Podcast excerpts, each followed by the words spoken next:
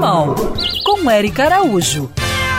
Oi, gente! O assunto do momento no Rio de Janeiro é sobre a qualidade da água que chega na casa da população. Os jornais publicaram que, supostamente, após beberem dessa água, as pessoas relataram episódios de diarreia e vômito. Já a nossa ouvinte, Cíntia, de Vargem Pequena, alegou que alguns animais da sua região, após ingerir a água da torneira, como de costume, também passaram mal com esses mesmos sintomas.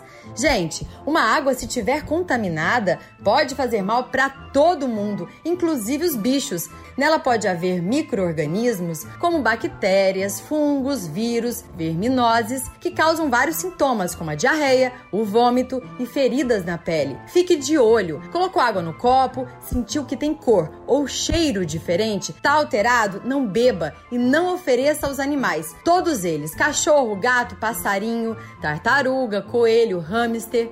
Se perceber algo de diferente com seu mascote, que ele não tá legal, leve logo ao médico veterinário para ser examinado. Seja na sua casa ou em qualquer outro local, se você não tiver certeza da qualidade da água, não pense duas vezes. Dê água filtrada ou água mineral industrializada para o seu bichinho também. Afinal, investir em água limpa sai mais barato e previne doenças que podem custar uma vida. Siga essas pegadas. Eu sou Érica Araújo, espero você lá no meu Instagram, Bichos. E para compartilhar nossa coluna, bandnewsfmrio.com.br barra colunistas.